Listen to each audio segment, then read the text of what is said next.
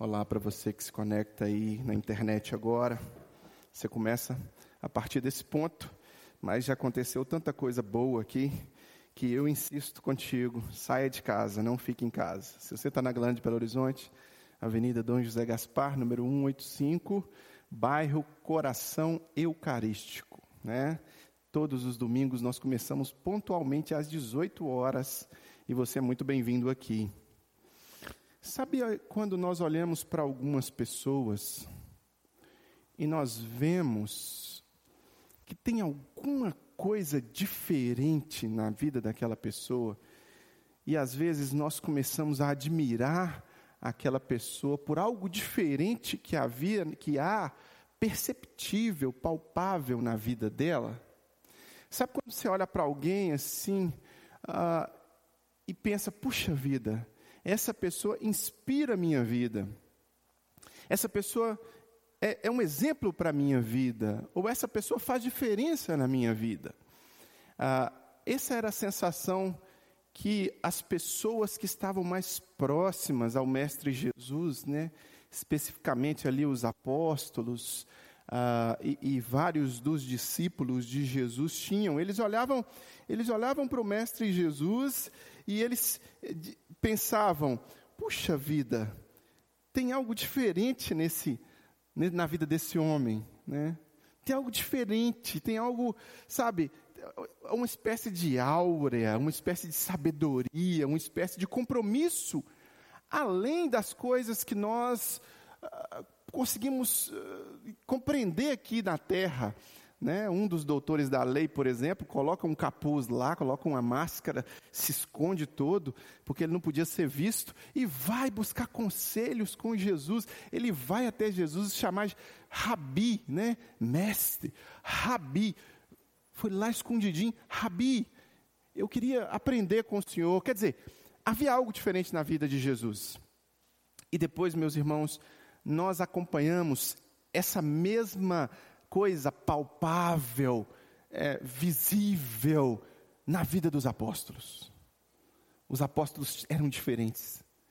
Quando a igreja se inicia, você vai ler ali Atos dos Apóstolos, e você vai ler a história dos apóstolos, tem algo diferente. Eles não eram iguais às outras pessoas. Depois, os chamados pais da igreja, os líderes e os, e os cristãos que congregavam, que muitas vezes não estão aqui no texto sagrado, não estão relatados na história, mas que também tinham algo diferente na vida deles. Um compromisso muito profundo e que perpassava essa vida, não era um compromisso com essas coisas materiais, uh, com o conforto material, com. Uh, não estou dizendo que isso é ruim, não, é bom ter o conforto material, mas o compromisso dessas pessoas ao longo da história era um compromisso maior. Você olhava para ela e fala: tem algo diferente nessa pessoa. E isso, meus irmãos, é a história do cristão, a partir de Cristo até hoje. Quando você olha para um cristão genuíno, verdadeiro, que se comprometeu com Jesus, tem algo diferente na vida dele. Tem algo, sabe, é uma coisa que não se explica. O pastor, o pastor Craig Groeschel escreveu um livro chamado It. It, eu não sei, seria coisa mesmo, né, Bill? It. O pastor Craig Groeschel diz que ele, ele diz no seu livro chamado It que é essa, sabe, é algo que não se explica, né? É algo que, que só é. Quando a gente olha para a Bíblia, a gente sabe que é esse algo é a presença de Deus completa na vida dessa pessoa. Que apesar das circunstâncias ou apesar de qualquer situação ocorrida ou de dinheiro ou de falta de dinheiro, etc, etc, sobre ela repousa algo diferente. O, o que não é cristão olha e diz: hum, tem algo diferente. Assim deve ser o cristão.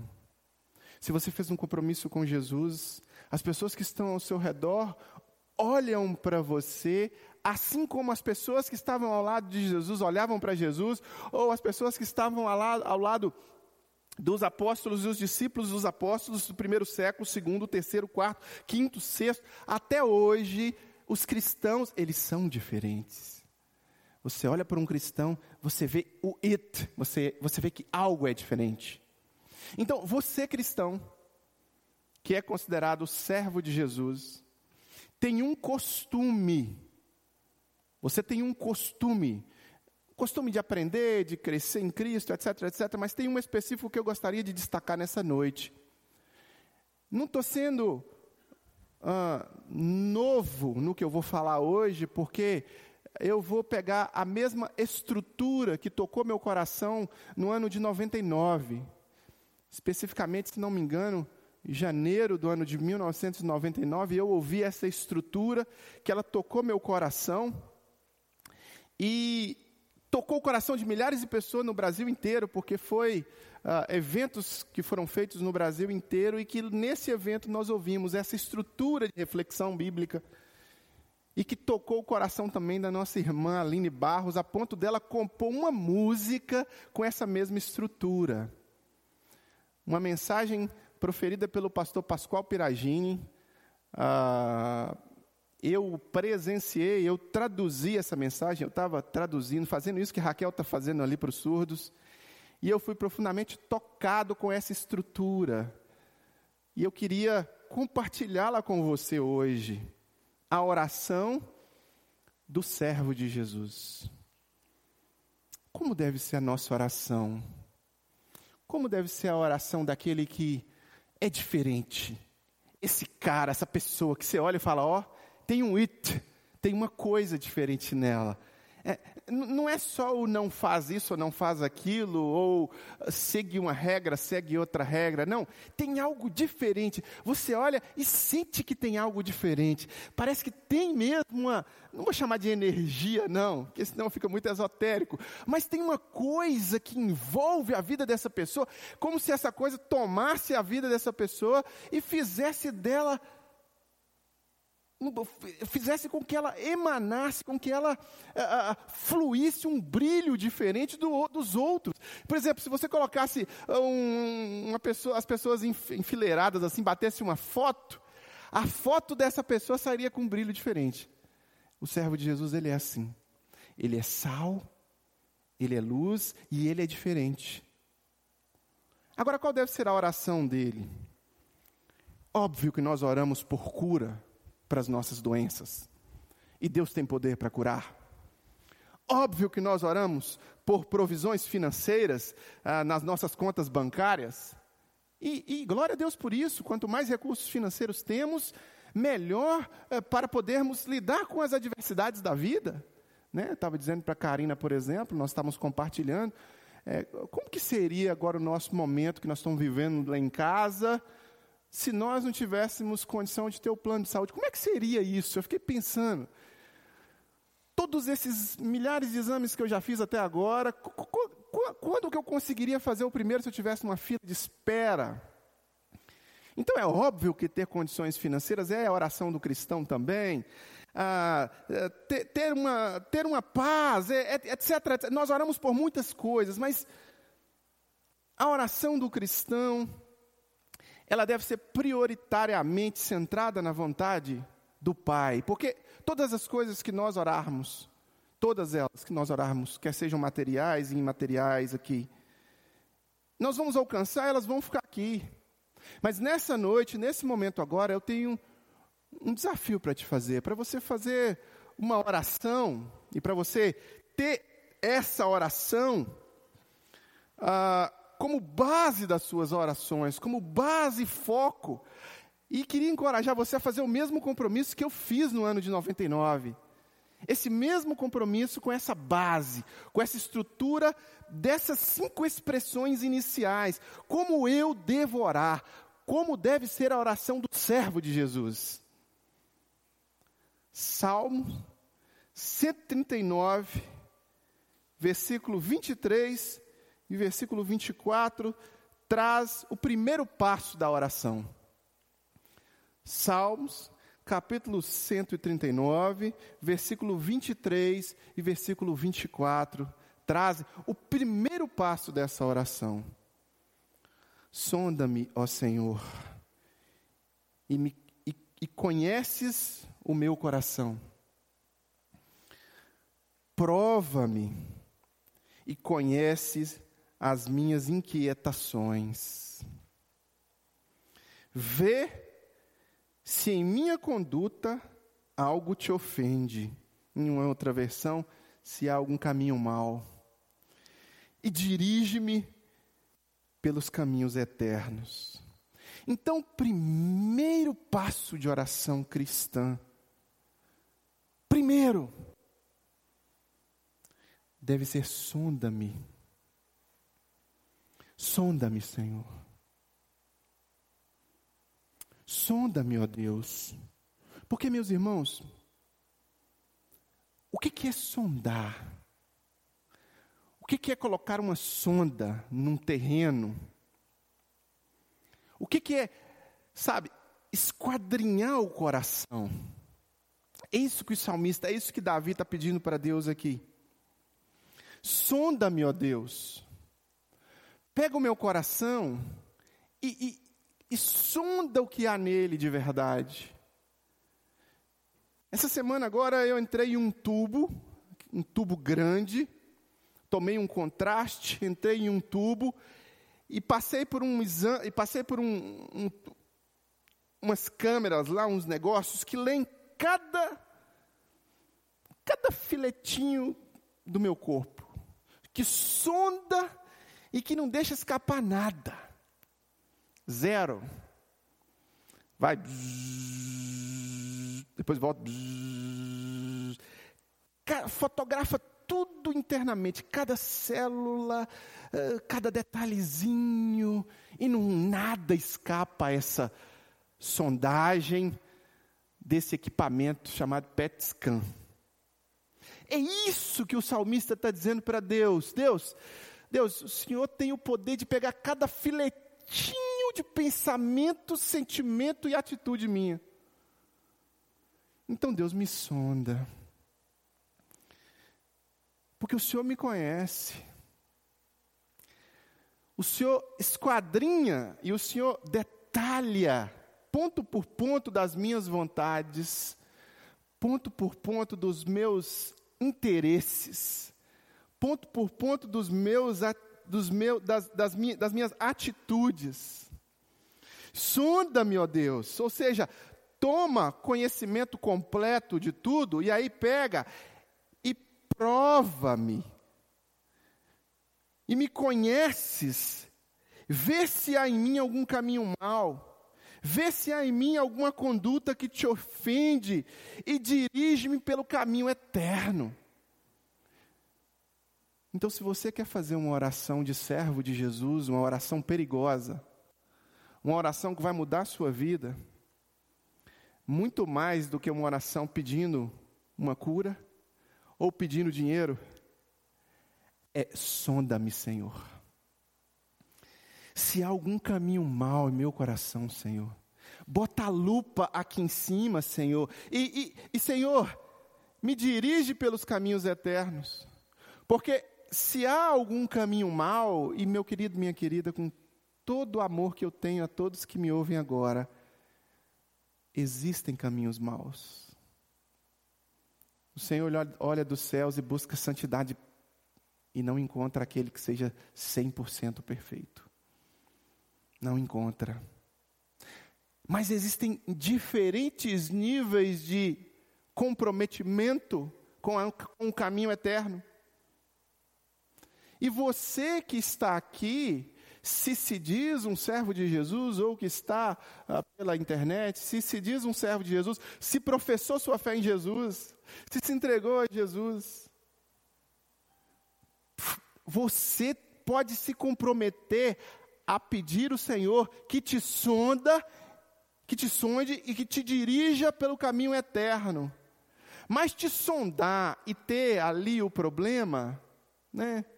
Fazer um raio-x e descobrir que quebrou, né? Eu me lembro quando o Cauã caiu da escada fazendo gracinha lá em casa, né, Cauã?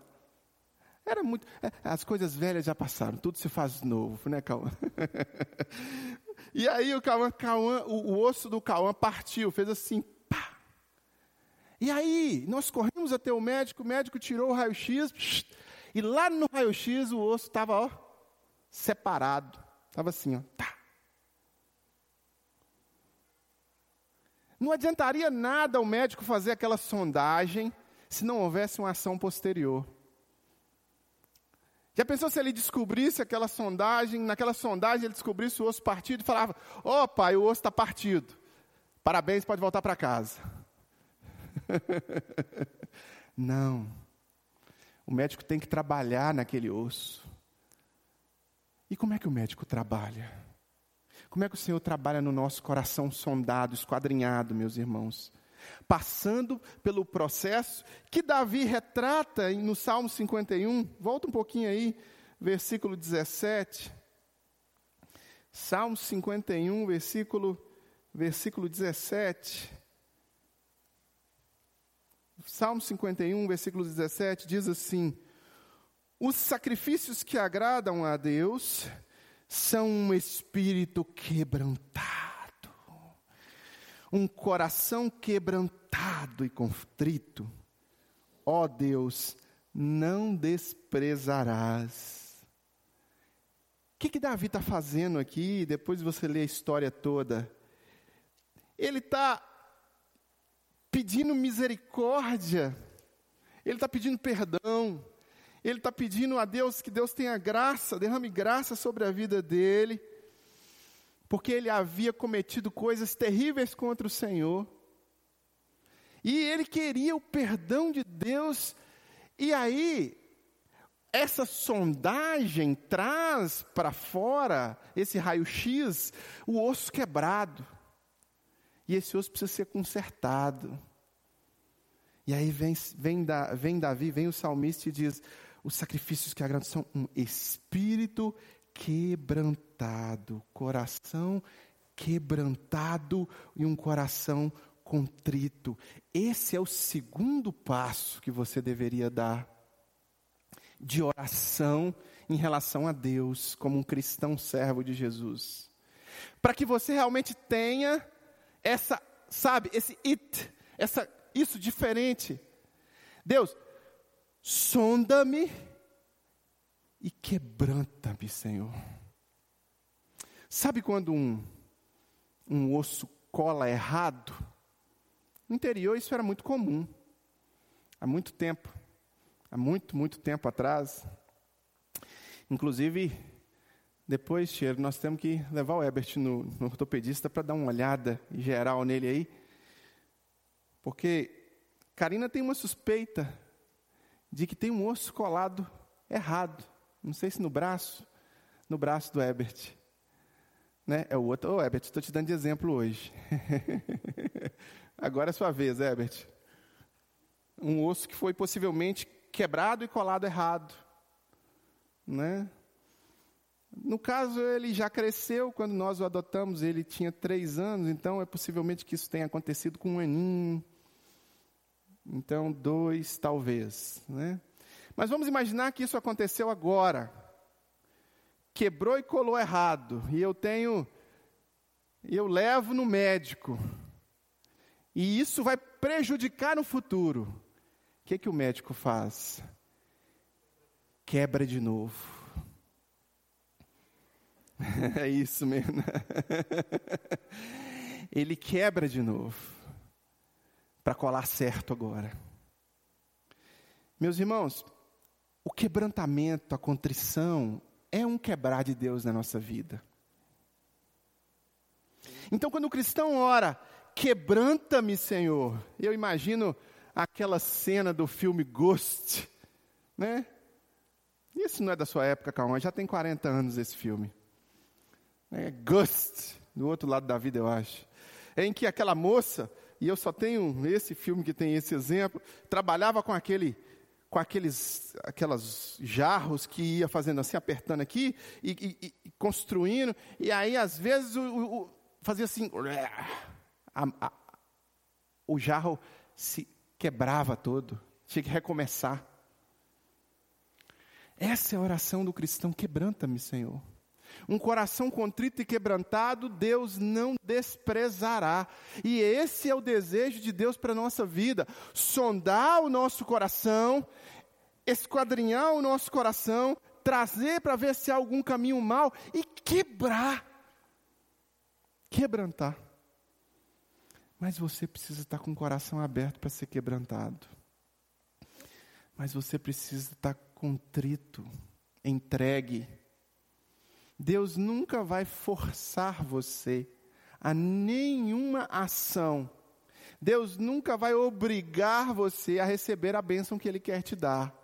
Mas quando você busca o quebrantamento, quando você busca ser alguém que é sensível à voz do Espírito de Deus, quando você busca ser alguém que realmente quer ter essa, sabe, essa, essa diferença da massa, essa diferença da multidão, quando você quer ser alguém que agrada a Deus, você faz, você dá o segundo passo de oração, quebranta-me, Senhor. E muitas vezes esse quebrantamento vem quando você ouve uma mensagem e você precisa tomar uma decisão. Esse quebrantamento vem quando você ah, lê a Escritura e ela confronta o seu coração. Quando Deus esquadrinha, sonda, traz para fora algo e mostra claramente aquilo que precisa ser alterado, ser mudado, ser de fato, sabe? Sem esse processo de quebrar, não, não, não transforma. Não transforma. A transformação ela não ocorre se não há, sabe, o vaso na mão do oleiro, ele não consegue, ele não vai, né? Na olaria ali, o vaso, ele não vai sendo moldado de acordo com a vontade do vaso. Se o vaso está crescendo torto, o oleiro vai lá e desmonta, igual eu falei do, da menina do filme, né? Desmonta e remonta tudo de novo. Precisa passar pelo processo de quebrantamento, negação de si mesmo, entrega da sua vida, confissão de pecados. Esse quebrantamento, essa contrição.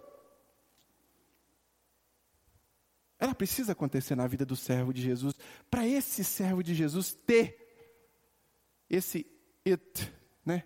Esse, esse, esse algo que é diferente. Então, há uma sondagem, há uma descoberta de algo, há um quebrantamento. Esse quebrantamento acontece porque ele é servo de Jesus e o servo de Jesus, quando houve um confronto, ele se dobra a palavra, ele se dobra a Jesus, ele quer servir Jesus, ele quer estar tá agarrado com Deus, ele, tá, quer, ele quer estar aos pés da cruz.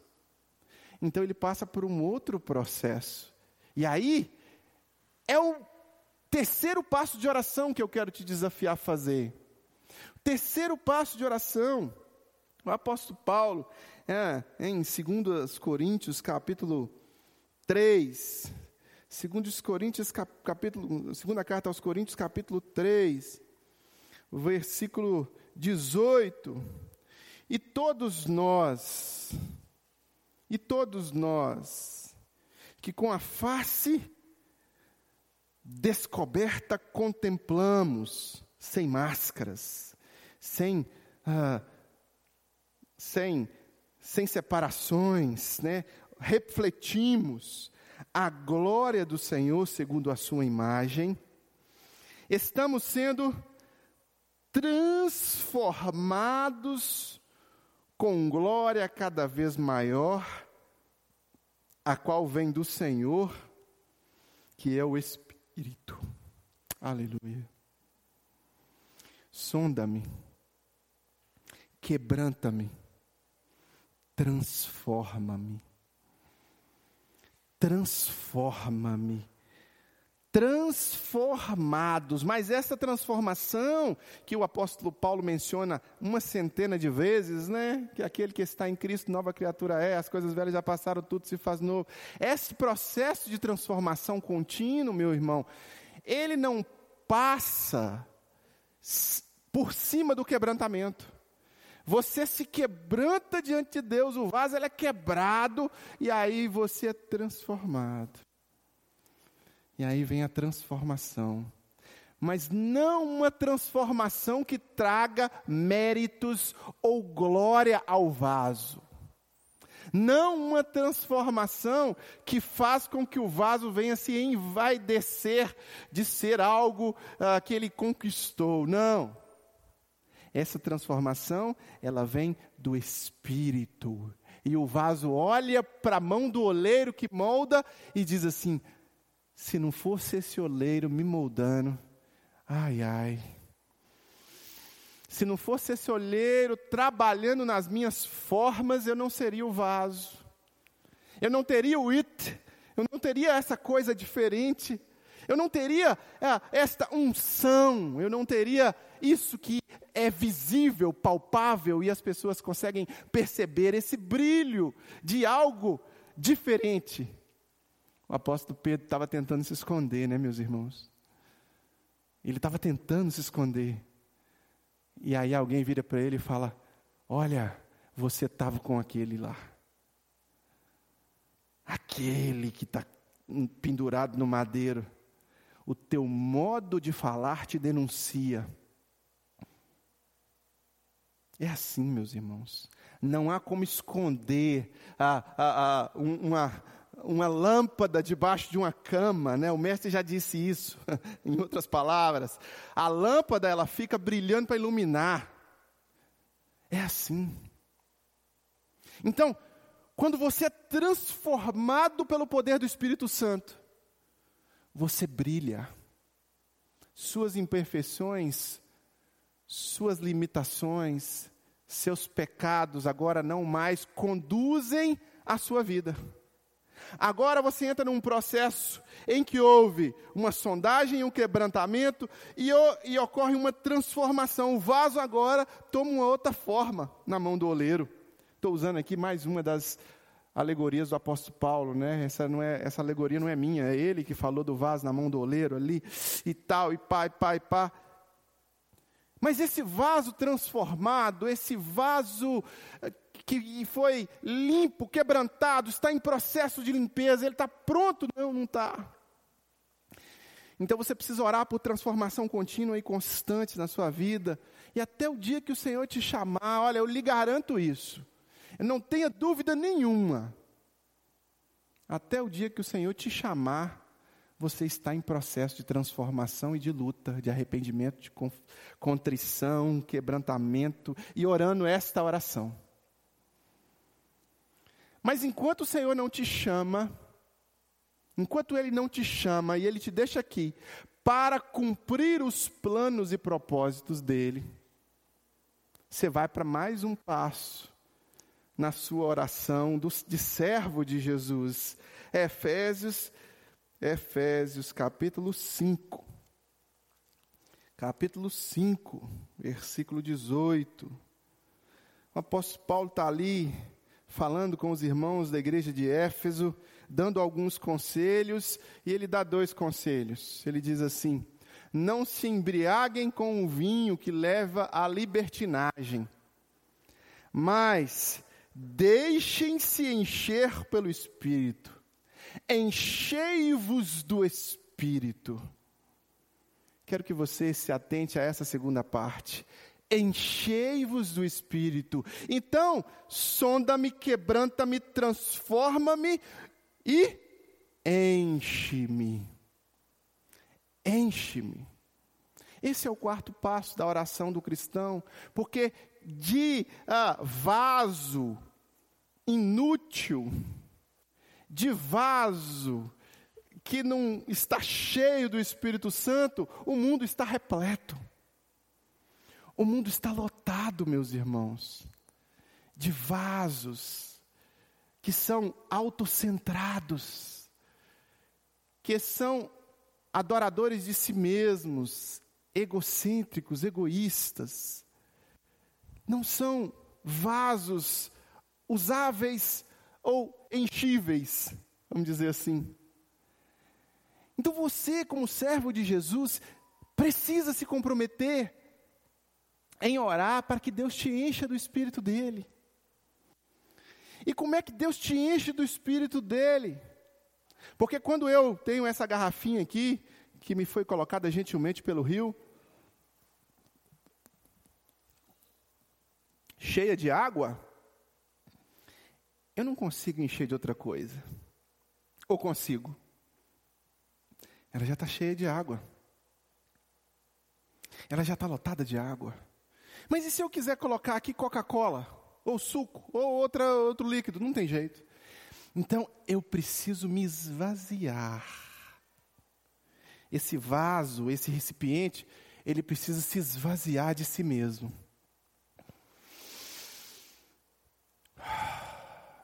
E deixar o Espírito, o ruar, ruar, o Espírito, enchê-lo, inundá-lo, possuí-lo, tomá-lo.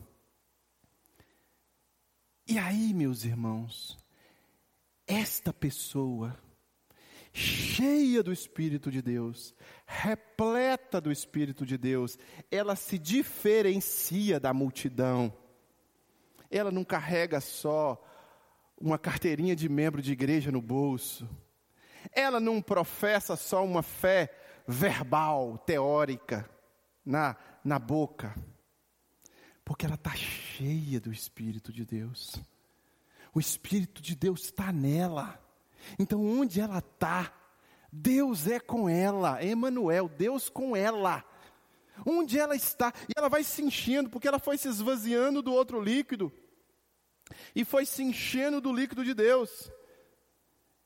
E aí, quando ela se enche do líquido de Deus, quando ela se enche do Espírito, quando ela, quando a vida dela faz mais tem mais a ver com Deus do que com o pecado, do que com Deus, do que com as estruturas do mundo, do que com Deus. Quando ela está cheia de Deus, esse servo de Jesus, esse servo de Jesus, cheio de Jesus, ele se torna útil a Jesus. E aí é a oração. Isaías Isaías capítulo 6, versículo 8. Então ouvi do Senhor conclamando: Quem enviarei? Quem irá por nós? E eu respondi: Eis-me aqui, envia-me a mim. Usa-me, Senhor. Esse é o quinto passo. Usa-me, Senhor. Usa-me para a tua glória. Usa-me para abençoar a vida de outras pessoas. Usa-me para ser de fato alguém que vai ouvir no grande dia do Senhor, servo bom e fiel, entra no gozo do seu Senhor. Mas aqui há um processo de oração, meus irmãos, que nós cristãos, chamados servos de Jesus, temos que nos comprometer com Ele.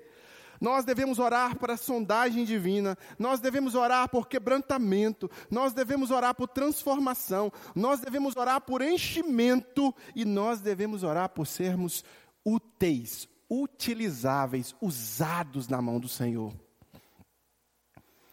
Eu estou me recordando aqui uma, uma história uma ilustração que eu ouvi muitas vezes, que eu ouvi alguma vez, me marcou muito, e eu já contei ela muitas vezes, e vou contar para você agora mais uma vez. Talvez você nunca ouviu, mas possivelmente, se você é da igreja há mais tempo, você já tem ouvido.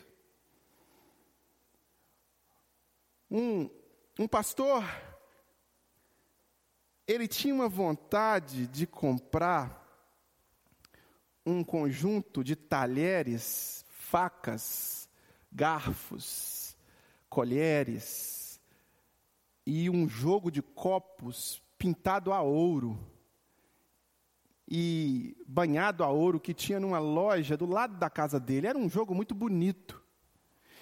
E esse pastor, ele sempre teve vontade de levar isso e, e e a esposa dele também tinha vontade de comprar, mas ele tinha pouco dinheiro, então ele foi juntando dinheiro, juntando dinheiro, juntando dinheiro, juntando dinheiro, juntando dinheiro. E um dia ele chegou e comprou, e chegou e falou com a esposa: "Está aqui, querida. A esposa ficou toda feliz, animada. Uh, você comprou e tal. Os talheres foi lá, organizou os talheres lá na prateleira, lá tudo bonitinho. Aí aquele copo bonito, né, com os desenhos dourados e tal. Aí ela pegou os copinhos mais velhos, tirou lá de cima, do lugar de mais destaque, botou embaixo, meio escondidinho, pegou os copão, aquele copo bonito, aquele pintado a ouro, colocou lá em cima, organizou lá. Ah, bonito. Aí o pastor ficou todo feliz, todo animado, todo, né? Falou, poxa vida, agora, vamos lá, né? Conseguimos. E aí ficou todo feliz. Aí deu a hora do almoço, do, né, da hora de comer lá, não sei se era o jantar, agora eu me esqueci. E ele ficou todo feliz, e aí ela falou, tá na mesa. Na hora que ele falou, tá na mesa, ele correu lá, abriu a prateleira, pegou aquele copão bonito que ele queria usar logo, né? Ele queria usar logo. E na hora que ele pegou no copo, a esposa lá da porta da cozinha olhou. Que é isso? Só quando vier visita. Ele ele ficou como assim? Os homens não entendem isso, né? Não adianta.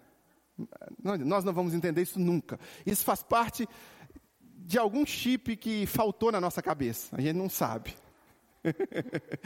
Nós nunca vamos entender.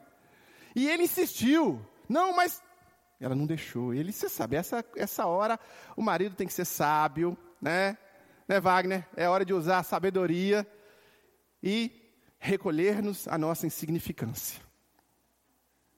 E ele pegou o copo de baixo, ficou um pouco triste, tal, aquela coisa toda, mas aí, no outro dia, comprou um bombonzinho para a esposa, pá. Deu um bombonzinho para ela, deu um buquê de flores. Tentou aquela estratégia masculina de, sabe? Quando o marido está muito agradando demais, pode saber que ele quer alguma coisa, né? Pode saber. E aí foi lá. Na hora que foi a hora do almoço de novo, na hora que ele pegou no copo, ela, só quando vier a visita. Não adianta bombonzinho, não adianta flor, não adianta nada. E assim foi. Foi. Foi. Foi. E ele não perdeu a graça. Aquele copão lá, bonito, dourado, pintado a ouro, mas que graça. Não era usável. Um dia, ele estava andando na copa, Estava andando na copa, parou, pra, olhou para a prateleira, viu o copo pintado a ouro em cima, e viu o outro copo surrado, velhinho, quebrado na ponta, embaixo. E aí ele imaginou dentro da cabeça dele, se esses dois copos pudessem conversar, que conversa que eles teriam? Que, como é que seria o diálogo desses dois copos? E ele imaginou um diálogo mais ou menos assim: o copo de cima, olhando para o copo de baixo, dizendo assim: Ô rapaz, ei, olha aqui. Isso é ouro. Ó, hã? Olha aqui, tá vendo esse risco? Ouro puro. Você está ultrapassado. Você está velho. Olha, olha aí, olha as suas bordas. Quebrado. Você já deu. Agora sou eu.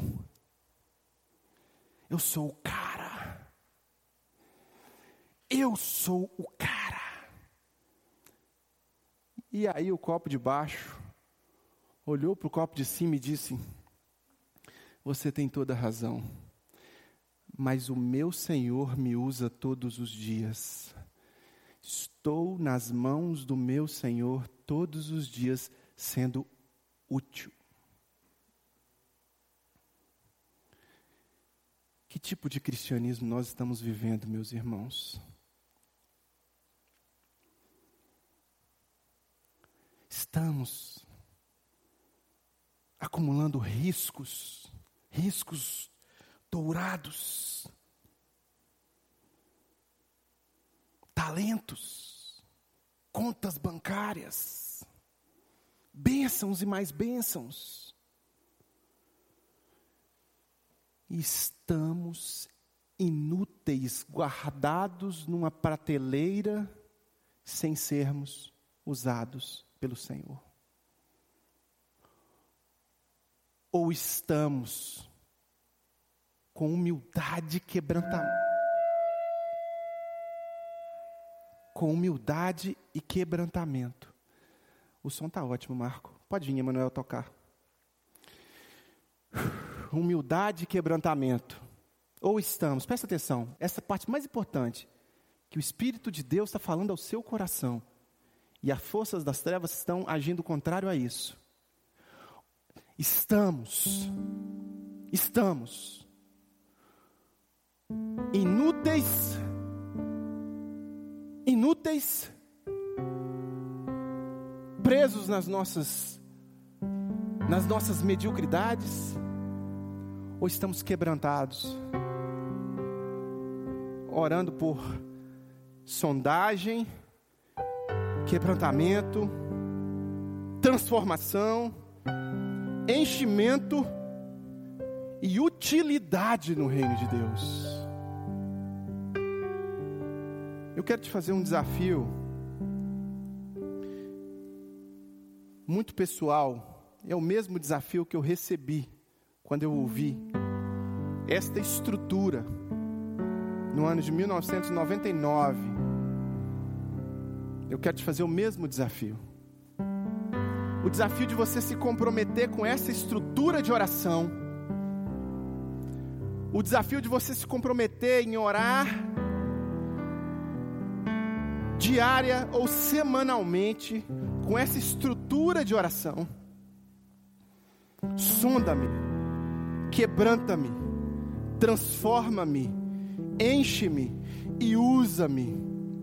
E eu duvido, duvido que o it, que o, o, o diferente, que a sua vida não seja inspiradora para várias outras pessoas.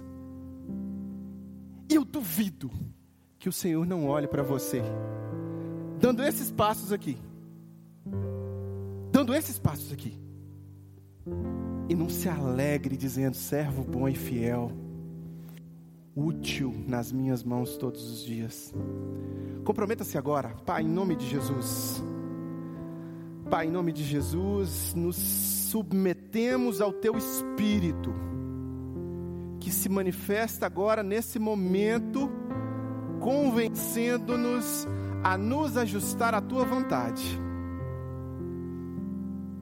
E nós, servos de Jesus, servos de Jesus, proclamamos isso com os nossos lábios, escrevemos isso em nossas camisas, dizemos isso quando alguém nos pergunta a nossa religião. Mas nós, Pai, queremos ir mais fundo e nos comprometer mais, nos submeter ao Teu Espírito. Deus, em nome de Jesus, Fala aos corações aqui presentes. Fale a esse coração que está ouvindo essa mensagem em qualquer tempo, em qualquer momento. Que esse compromisso seja feito com Jesus. Que este compromisso seja feito com o Senhor. Porque o seu Espírito é que nos convence e sela o nosso compromisso. Que isso ocorra agora. Que isso ocorra verdadeiramente. E que esse coração se comprometa com essa oração. Sonda-me, quebranta-me, transforma-me, enche-me e usa-me, Senhor. Que essa seja a nossa realidade, como servos do Senhor, no nome do teu Filho amado Jesus Cristo. Amém e amém. Meus irmãos, nós vamos cantar uma música agora justamente essa música, né? Sonda-me, Senhor. Quebranta o meu coração, transforma, enche-me, usa-me. Enquanto cantamos, eu te peço que continue em espírito de oração, em espírito de adoração ao Senhor. E que você, enquanto ouve essa música e se mantém em espírito de oração e adoração, pega o papelzinho aí, faz o seu pedido. E se você tomou uma decisão, marca a decisão que você tomou, traga aqui à frente. Você que nos acompanha pela internet, se você tomou alguma decisão hoje, comunique, fale, olha, tomei uma decisão e queria oração por essa decisão. Ore por mim, arroba igrejadocoração.com. A gente vai se despedir de você agora. A gente vai continuar com os que estão aqui. Mas se você quiser contribuir também financeiramente com a Igreja do Coração, os irmãos que estão aqui já tiveram essa oportunidade, você pode fazer isso pela chave Pix financeiro arroba igrejadocoração.com. Que o amor de Deus o Pai, comunhão e consolação do Santo Espírito, graça de Jesus seja sobre a sua vida e sua família.